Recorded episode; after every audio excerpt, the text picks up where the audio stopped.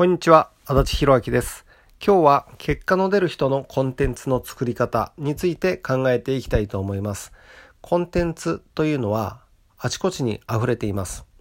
商品サービスもコンテンツですし、本もコンテンツ、ブログの記事もコンテンツ、企画提案書もコンテンツです。今はこの時代というふうに言われて、情報発信をする人も増えて、一人ビジネスをする人も増えてきています。結果の出るコンテンツの作り方を知っているだけでビジネスの立ち上がりが全く変わってきます。では、結果の出る人はどうやってコンテンツを作っているのか。それは問題を解決し成功を実現するためのコンテンツにすることです。例えば、2013年に出版されて継続的に売れている本で嫌われる勇気という本があります。あなたもご存知かもしれません。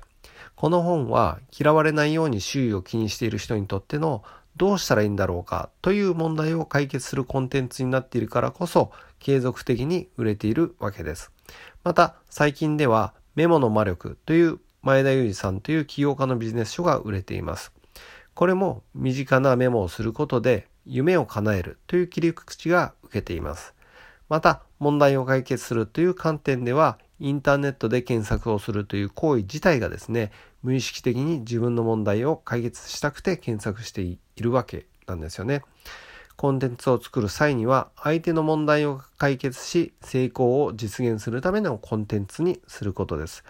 今日は結果の出る人のコンテンツの作り方についてお伝えしてきました。それではまた。